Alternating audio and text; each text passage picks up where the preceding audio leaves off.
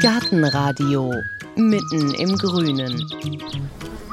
Es ist Dezember und da herrscht ja bei vielen schon Gartenruhe. Das muss aber gar nicht sein, denn es gibt jetzt nicht nur Blühendes oder auch Beeren, die Farbe ins Beet oder auch in den Balkonkasten bringt. Nein, es gibt auch noch eine ziemlich große Auswahl an Wintergemüse. Und Wintergemüse gehört, finde ich, wirklich zu den Lebenskünstlern.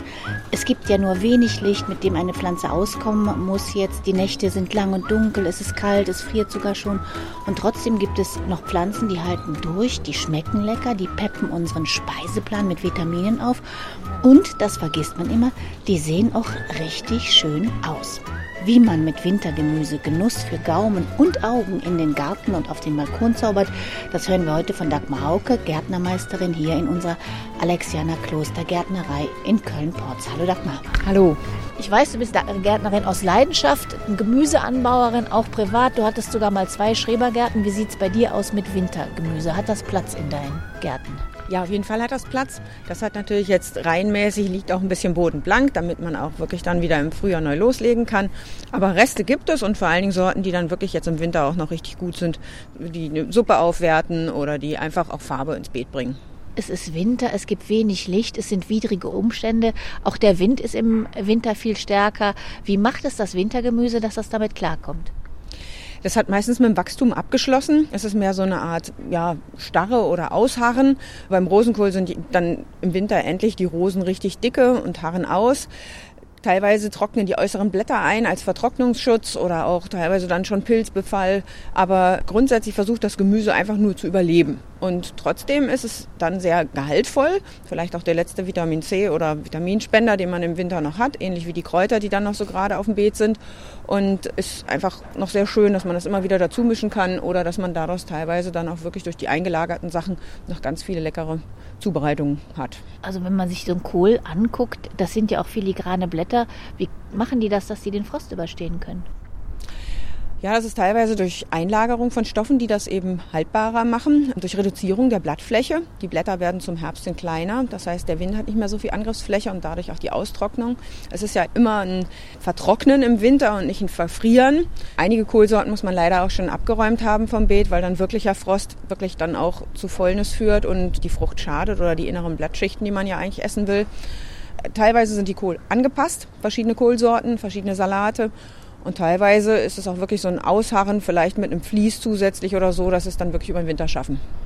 Gibt es große Unterschiede zwischen Wintergemüse und äh, Sommergemüse, außer dass sie an unterschiedlichen Zeiten wachsen? Es gibt einmal, genau wie du gesagt hast, die Unterschiede, dass die Sorten selektiert oder daraufhin gezüchtet worden sind, einfach eine gewisse Frosthärte zu haben, also eine Kältetoleranz und dass deshalb Sorten extra für den Sommeranbau mit viel schneller Blattmasse und Sorten für den Winter, eher langsam wachsend, gut Kalium, Calcium einlagernd, Vitamine einlagernd.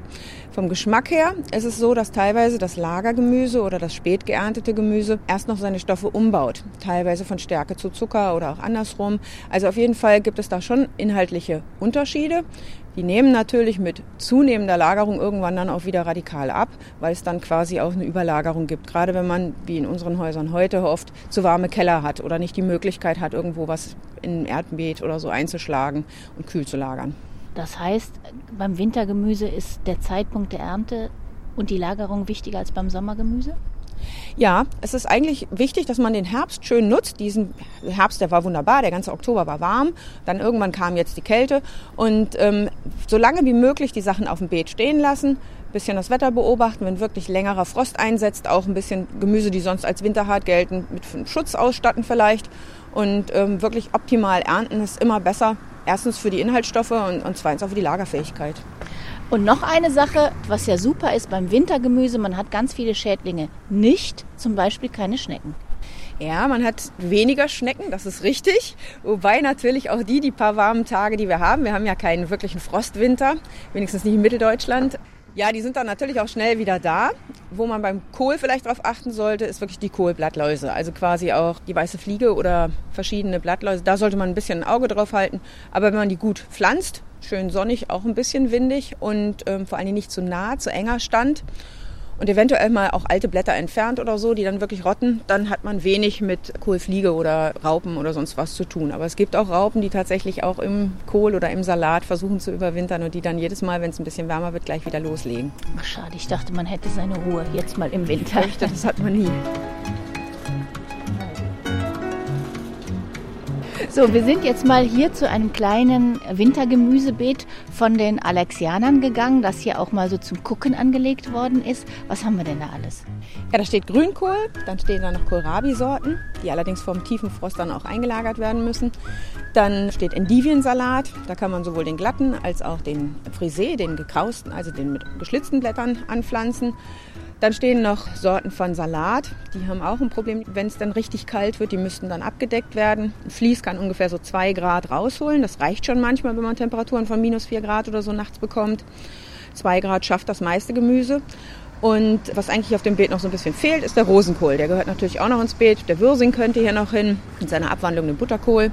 Also hier könnte noch mehr stehen, aber das Beet ist leider begrenzt. Wie erkenne ich denn, wann ein Wintergemüse Wintergemüse ist? Ich habe schon gesehen, es gibt ja netterweise Sorten, die heißen schon Winterbrokkoli, Winterwirsing.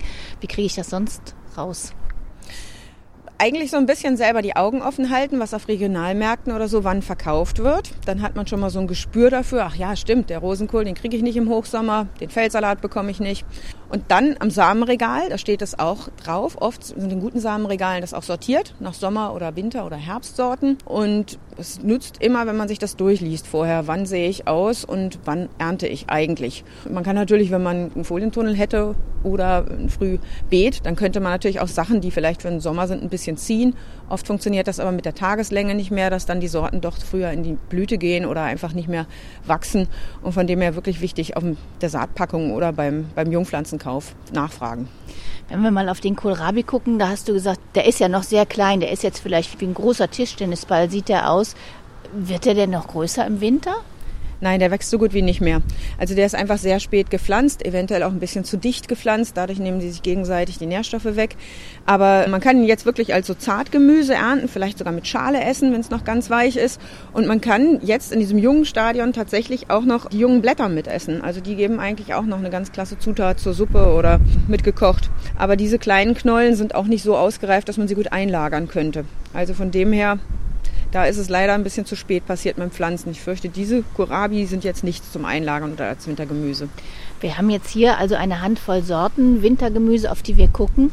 Ich habe neulich ein ganzes Buch gesehen, das war voller Wintergemüse. Wie groß ist die Auswahl denn generell? Ja, die ist groß und die wird zum Glück auch durch Züchtungen immer wieder verbreitert oder immer wieder alte Sachen gefunden. Eben hatte ich den Butterkohl erwähnt. Von dem her, es gibt da auch immer wieder Sachen, an die man sich erinnert, ich finde eigentlich die Pastinacke oder so, die auch wunderbar im Winter durchstehen könnte, hat noch viel zu wenig Rang. Da gibt es ganz viele Sachen, an die man sich einfach wieder erinnern muss, die man vergessen hat, weil es im Supermarkt einfach rund ums Jahr alles gibt. Pastinacke, den Topinambur, da gibt es ganz viele Sachen, die ja, selbst mir jetzt auf Anhieb nicht einfallen. Ich habe zum Beispiel gesehen, dass auch die Artischocke da drin stand. Da wäre ich jetzt im Leben nicht drauf gekommen, dass das ein Wintergemüse ist. Ja, wobei man ja eigentlich die Artischocke wirklich, also die wenigsten ernten die Blätter. Das macht man mehr von einer Karde oder von einer anderen Distelform. Also die Blüte kommt ja im Winter nicht mehr. Wintergemüse im Sinne von, es überdauert den Winter. Das stimmt.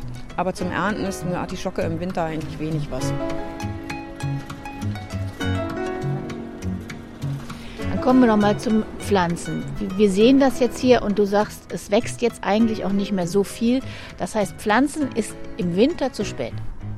Im wirklichen Winter ja, aber im Herbst kann man wunderbar loslegen. Teilweise werden die Sorten von April bis Juni Kohl ausgesät für wirklich die Herbsternte oder für über den Winter stehen lassen. Und da kann man einiges tun. Nehmen wir mal an, wir hätten das jetzt schon im Garten selber stehen, Wintergemüse oder auch auf dem Balkon. Wie muss ich mit dem Wintergemüse umgehen? Wie sieht es aus mit dem Gießen zum Beispiel? Gießen ist so eine Sache. Also wir hatten ja einen sehr trockenen Sommer. Jetzt im Winter oder im Herbst erstmal hat es ein bisschen geregnet. Der Boden ist feucht. Man könnte den Boden ab und zu auflockern, weil dann kommen nämlich auch Schneckengelege oder eventuelle Schnecken, die sich darunter verstecken und dann wieder loslegen in warmen Phasen zum Vorschein und werden eher von Nützlingen gefunden. Und Gießen ist nur, wenn es total Frost knallhart drei Wochen lang hintereinander gibt und wenn die vielleicht noch im Kübel stehen zusätzlich, sodass sie nicht ein großes Wurzelwerk ausbilden konnten, dann sollte man tatsächlich mal gießen, auch wenn das einem seltsam erscheint, aber die Verdunstung über die Blattfläche führt sonst wirklich zu Vertrocknungserscheinungen, die uns dann als Erfrieren vorkommen. Und düngen, muss ich das im Winter? Nein, im Dünger, also das muss eigentlich vorher passieren, weil im Winter wird sehr wenig aufgenommen.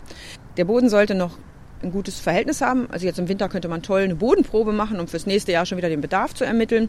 Wenn da ein Humusgehalt von 5% drin ist, dann wird Stickstoff immer wieder freigesetzt. Immer wenn es so warm wird, dass das Bodenlebewesen loslegen können, dann wird noch Stickstoff freigesetzt, aber die Pflanzen nehmen eigentlich sehr wenig auf im Winter, weil die ganzen Lebensprozesse einfach verlangsamt stattfinden.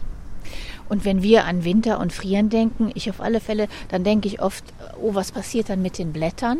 Aber was passiert denn eigentlich, wenn der Boden friert? Wie können die Wurzeln das überleben? Die Wurzeln sind teilweise, gerade beim Kohl, auch in etwas tiefere Schichten. Also die gehen schon fast auf 50 Zentimeter runter. Bei den meisten Gemüsen sind die natürlich flach. Aber die haben wirklich Stoffe eingelagert, dass das funktioniert, dass sie frostunempfindlich sind.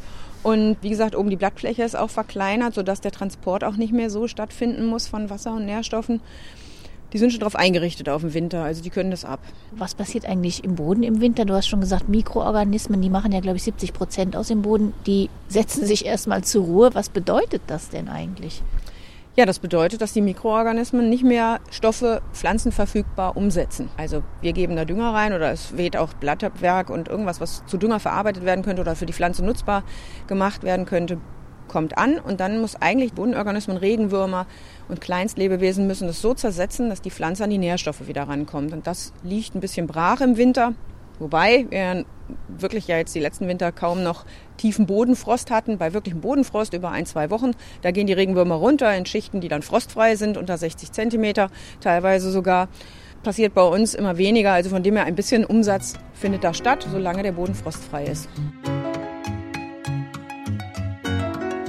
Und was muss ich machen, wenn Frost droht? Du hast schon Vlies erwähnt. Ja, wann muss ich abdecken? Mit Vlies oder mit Stroh oder mit Reisig?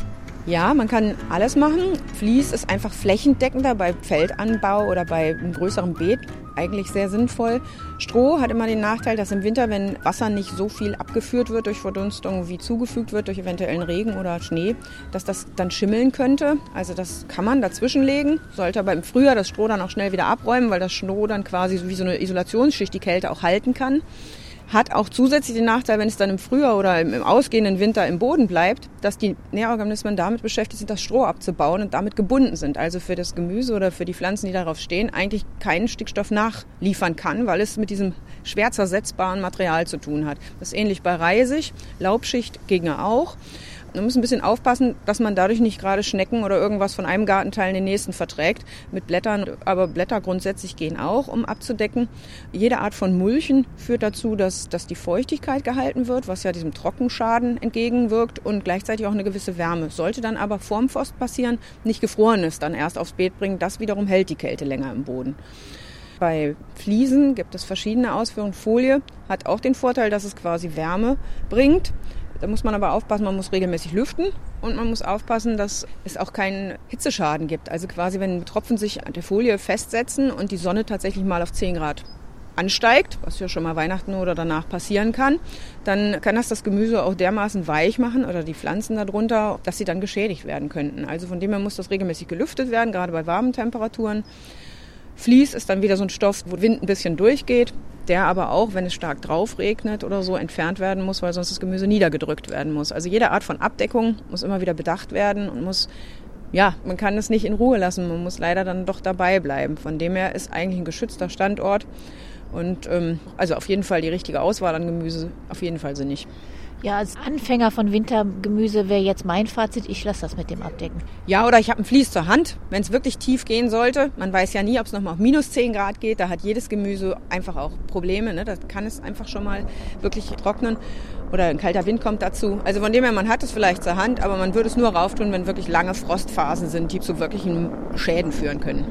Was ich neulich gesehen habe in einem Garten, da haben die das Wintergemüse alles in eine etwa 20 cm tiefe Furche gesetzt.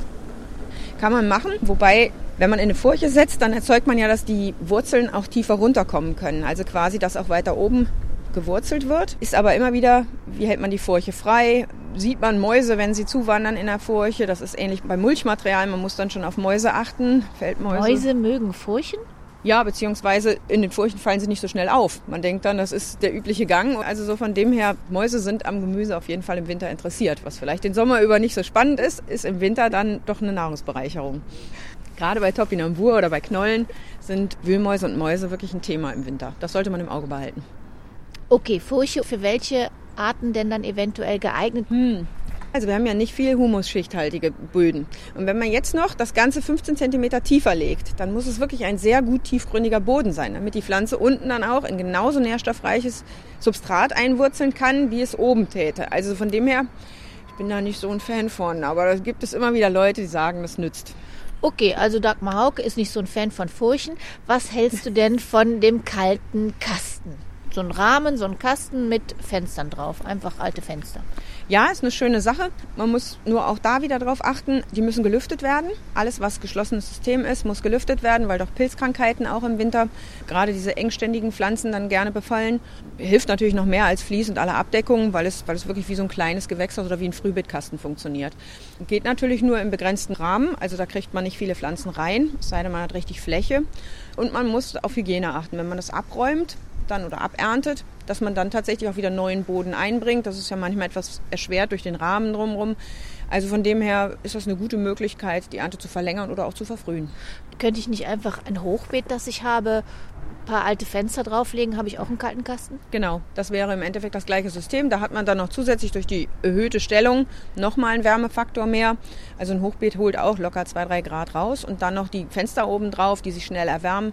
Das ist auch eine gute Möglichkeit. Und muss ich da auch Hygienemaßnahmen ergreifen dann im Frühjahr und Erde austauschen im Hochbeet dann oder nicht? Also im Hochbeet sackt die Erde ja oft nach unten nach, gerade wenn man die optimal geschichtet hat mit unten groben Ästen und dann feiner werdend nach oben. Also man sollte sowieso Erde nachfüllen. Das ist, glaube ich, überall, außer auf dem Acker, also auf dem blanken Boden. Da bringt man das eventuell durch Kompost oder durch Dünger wieder bei, was an Nährstoffen verloren geht. Aber im Hügelbeet durch die Aberntung muss ja irgendwann was wieder zugefügt werden. Man entzieht dem Ganzen ja Nährstoffe. Und äh, da sollte man auf jeden Fall wieder auffüllen durch Kompost und durch normale Düngergaben, wie es eigentlich auch auf dem Beet passiert.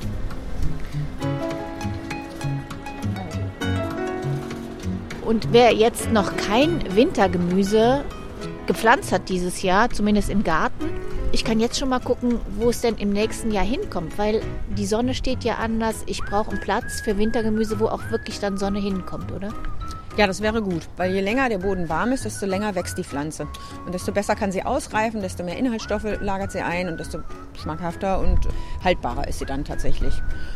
Genau, man sollte auf dem Beet ein bisschen gucken, kein Schatten, ein bisschen Windschutz, nicht zu naher Stand, also es sollte genügend Fläche auch für die vielen Ideen, die man hat, sein und es sollten die optimalen Sorten sein. Man könnte jetzt schon mal tatsächlich Kataloge oder einfach in die Samenhandlung gehen und gut nachgucken.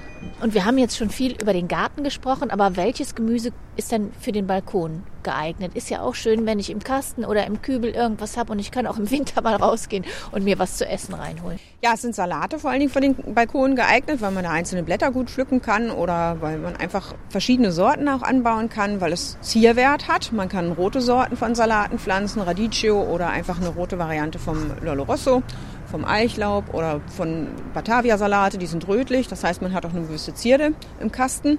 Die Wurzeln nicht ganz so tief, das heißt, man braucht da nicht wirklich einen Riesenkübel, da würde eventuell schon ein größerer Balkonkasten reichen. Kohl ist auch so ein Ding, was eigentlich den Blick aufhellen kann oder ein bisschen auch im Winter was zu gucken gibt. Da gibt es verschiedene Zierkohlarten oder rötliche Arten. Teilweise sind die gekrausten Blätter vom Wirsing oder Grünkohl ja auch sehr schön anzusehen als Ergänzung im Blumenkasten zwischen Winterheide oder Stauden, die für den Winter gepflanzt sind.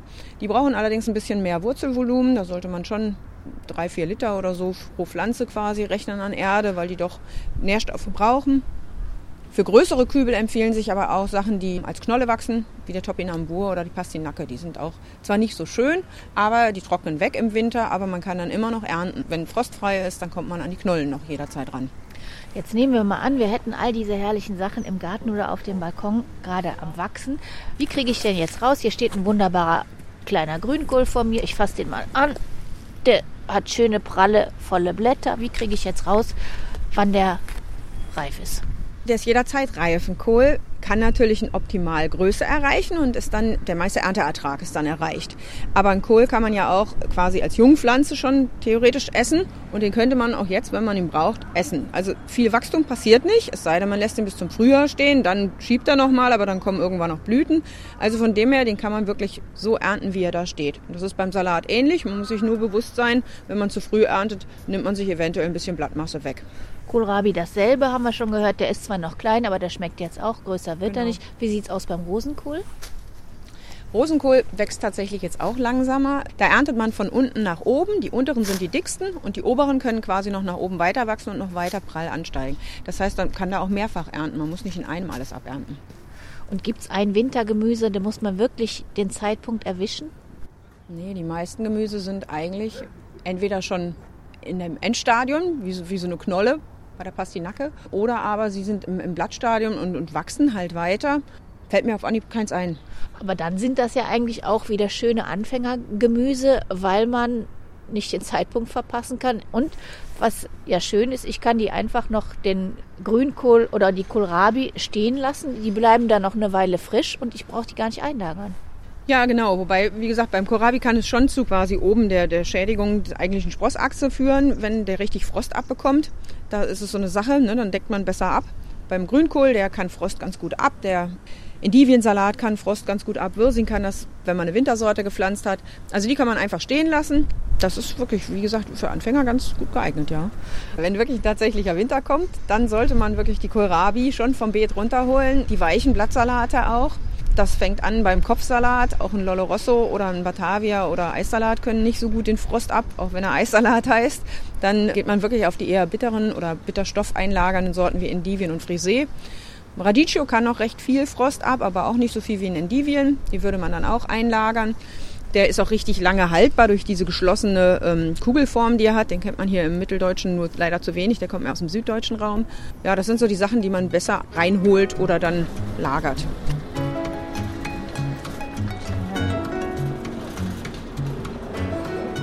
Lagere ich denn richtig? Wenn man kleine Mengen hat, im Kühlschrank ist es sehr gut. Ansonsten im feuchten Sand, alles was Knolle ist. Man kann auch einen Salat komplett mit Wurzel rausholen und den nassen Sand in den Keller einschlagen, wenn man dafür Platz hat. Dann hält er sich natürlich lange frisch. Kohl oder andere Sorten, die wirklich kompakte, feste Blätter haben und dann noch einen schönen festen Kopf haben, die lagern sich im Keller auch zwei, drei Wochen lang, sofern man die 5 Grad im Keller hat oder auch die 10 Grad, aber irgendwann dann wird es zu warm und dann fangen die dann eben doch verfrüht an zu faulen. Wer die Möglichkeit hat, kann gerne im Garten auch ein Erdbeet machen, also quasi eine Mulde, die ausgelegt wird und dann kommen die Sachen da rein und es wird zugeschüttet. Es gibt auch Leute, die vergraben ihre Waschmaschinen, trommeln und haben da dann quasi das Gemüse drin zum Lagern. Ist immer die Schwierigkeit, wie kriegt man hinterher das Lager dann gesäubert. Und also es ist einfach so, dass die äußeren Blätter irgendwann Vergelbungs- und Verbräunungs- und Faulnisserscheinungen dann tatsächlich haben, die putzt man ab. Das macht der Gemüsehändler auch, der die eingelagerte Ware aus dem Kühlhaus rausholt, der putzt die durch, bevor er auf den Wochenmarkt geht. Und das muss man auch machen, aber dann diese Blätter lassen natürlich dann Sporen eventuell auch im Winterlager. Und je versteckter oder je unhandlicher es ist, desto schwieriger ist es später dann von diesen Rückständen zu befreien. Wenn man dann wieder was einlagern will, hat man einen schnellen Neubefall. Das betrifft dann zum Beispiel die Waschtrommel. Wenn ich aber jetzt das in Sand einlagern würde. Dann wird der Sand verteilt oder untergemischt. Beim Aussehen braucht man ja eigentlich lockere Erde, das heißt, da kann er eingemischt werden oder er wird einfach verkompostiert, dann ist es weg, dann nimmt man neues Substrat. Aber das klingt für mich jetzt auch, als wenn ich das jetzt vergrabe, als wenn das ein Festessen wirklich dann auch für die Mäuse ist. Oder gehen die da nicht dran? Also an die Waschmaschinentrommel zum Beispiel kommen sie nicht ran, weil es ja aus Metall ist. Man sollte schon wirklich dauerhaft seine Mieten, früher hat man es häufiger gemacht und nannte man ja Miete, dann kontrollieren, denn da sind immer wieder Schädlinge möglich, die sich da einnisten. Aber man kann da natürlich auch ein Drahtgeflecht außen drumherum reinlegen in diese Mulde, dass sie nicht rankommen, ähnlich wie man es beim Komposthaufen auch propagiert, damit wirklich da keine Ratten und Mäuse zuwandern. Und man kann es schon mäusesicher hinbekommen, aber es ist natürlich draußen dann auch viel mehr Hitze, Kälte ausgesetzt. Im Keller ist es kontrollierter, aber unsere Keller sind leider oft zu warm. Welches ist das gesündeste Wintergemüse? Oder es ist schwierig. Also es gibt viele vergessene Sorten, Löffelkraut oder auch Postulein, also dieser Löffelsalat, die haben sehr hohe Vitamin C-Gehalte und die sind eigentlich sehr gut. Die Mischung macht's. Eins alleine würde es eh nicht bringen. Und du hast es schon angesprochen, Wir haben jetzt hier ganz viele unterschiedliche Grünsorten. Wir haben einen roten Salat und das Ganze könnte ich ja wirklich noch in einem Beet, wo ich vielleicht aus dem Küchenfenster noch draus gucke und auch mit, mit Staudenmischen oder mit Winterblühern oder mit Kräutern. Ich meine, es ist auch so schon schön, aber wie könnte ich das für das Auge noch attraktiver machen? Rotfärbung bekommt man über verschiedene Salatsorten oder eben über Zierkohl. Der hat ein bisschen rot oder lila im Blatt. Man kann natürlich auch mit Stauden oder mit Kräutern, die dann die Blätter behalten über den Winter. Das sind oft diese Halbsträucher wie wie bunter Lavendel, bunter Thymian oder ein Silbereffekt durch Lavendel und Rosmarin. Das kann man alles äh, ins Beet bekommen, aber richtig blühen ist dann äh, schwierig. Das ist im Winter ja auch eingestellt. Da nimmt man eher Sachen wie kurzfristig Erika oder, oder bunte Stauden, die über die Blätter halt dann wirklich wirken. Da hinten blühen so schöne Christrosen. Was ist mit denen? Ja, ist eine schöne Sache. Blühen und haben dunkle Blätter, wirkt auch sehr gut, gerade zwischen den hellen Endivien. Haben aber den Nachteil, alles, was man an Stauden direkt ins Beet pflanzt und nicht als Eingrenzung, hat den Nachteil, dass es ja langlebiger ist als das Gemüse. Das Gemüse erntet man weg, dann ist zwar Platz für neue Stauden, aber so wird das Beet dann quasi langsam umfunktioniert von einem Gemüsebeet zu einem länger angelegten Staudenbeet. Stauden sind mehrjährig, das Gemüse ist per Definition im ein- oder zweijährig, kommt dann wirklich vom Beet runter und wird durchrotiert. Also dann muss man sich bewusst sein, wenn man es zwischenpflanzt, dass das eine oder das andere im nächsten Jahr dann woanders hinkommt. Ich könnte ja auch, wenn ich jetzt mal beim Gemüse bleibe oder mit den Kräutern, dass ich einfach da versuche, mal Gemüse zu nehmen als Beetumrandung, als kleine Hecke. Also dass ich das vielleicht gar nicht immer so in Reihen pflanze, sondern einfach mal andere Muster ausprobiere. Ja, das kann man tatsächlich machen. Gerade in Kästen oder auf einem kleinen Beet ist das sehr schön. Muss man ein bisschen im Auge behalten, was ist schädlingsbefallmäßig los. Ne? Es ist ein bisschen schwieriger zu sehen, wenn man jetzt nicht die pure Kultur hat und da sieht, oh, da geht es mit Löcherfraß los oder da geht es mit, mit Wegwelken los, dass man einfach so ein bisschen mehr im Auge behält. Aber es ist natürlich fürs Auge schöner und abwechslungsreicher. Aber was das Wintergemüse ja eigentlich auf alle Fälle macht, es bringt einen dazu, einfach nochmal rauszugehen, sich zu bücken und was Gesundes zu essen. Ja, genau. Man kann immer noch essen oder knabbern und auch im Winter noch einen Bezug zum Garten und kann einfach gucken, was ist und hat, macht sich mehr Gedanken auch. Wenn man es vor Augen hat, dann ist es einfach so, dass es so ein bisschen hin und her gewälzt wird und dass man eine neue Beetbelegung oder so sich schon ersinnt und das ist eigentlich auch ein schöner Ideengeber im Winter. Blöde Frage, aber warum kann man den Salat roh essen und hier Rosenkohl, Kohlarten muss man kochen? Ich glaube, es liegt hauptsächlich an der Verträglichkeit. Kohl ist immer ganz gut mit Kümmel oder mit, mit so ein bisschen Verdauungs- erleichternden Stoffen zu kochen, während bei Salat einfach die Inhaltsstoffe nicht so schnell bauchtreibend wirken. Ich könnte den auch roh essen, aber dann merke ich es halt im Bauch. Ja, man kann den auch, gerade die frischen Blätter, die sind ja nicht zu zäh, die kann man wunderbar dann auch wirklich in Salat schnibbeln. Ist aber wirklich schwieriger für den Bauch zu verdauen. Was beim Endivien ja diese Bitterstoffe hat, das ist eher noch appetitanregend. Das ist wiederum verdauungsfördernd. Ein Lieblingsrezept für Wintergemüse, hast du das auch noch? Ich mag ja Topinambur sehr gern, frittiert. Aber nicht jeder verträgt ihn. Das heißt, das kann auch so ein bisschen Bauchgrummeln am Anfang führen. Wenn man es häufiger isst, dann gewöhnt man sich dran. Hat durch das viele Insulin einfach auch eine leicht blähende Wirkung. Aber es ist sehr lecker, frittierte Topinambur. Also Wintergemüse vielleicht einfach mal ausprobieren. Es lohnt sich. Dagmar Hauke, Gärtnermeisterin hier in der Alexianer Klostergärtnerei. Vielen Dank für dieses Mal. Sehr gerne. Wie immer finden Sie die Informationen auf unserer Seite auf gartenradio.fm und da können Sie auch gucken, wie Sie den Podcast abonnieren oder den Newsletter. Vielen Dank fürs Zuhören, sagt Heike Sikoni.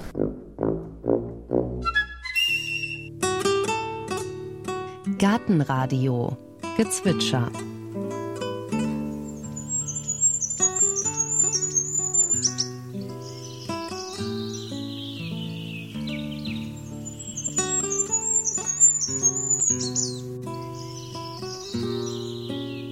Das war das Wintergoldhähnchen.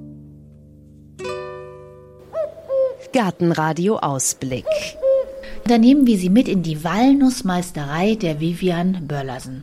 Die junge Walnussbäuerin tut alles dafür, dass wieder mehr Walnussbäume gepflanzt werden, denn die Walnuss ist ein Multitalent. Der Baum ist ein Hingucker, Duftdrüsen auf den Blättern wehren Mücken ab, aus den Schalen kann man Haarfärbemittel machen und die Nüsse sind gesund. Rund 1000 verschiedene Walnusssorten kennt man. Für jede Region in unseren Breitengraden gibt es den passenden Baum und für jeden Geschmack die passende Nuss. Das ist jetzt aus der Nähe von Magdeburg. Die sind wirklich alle einheitlich, die kommen alle super sauber aus der Schale.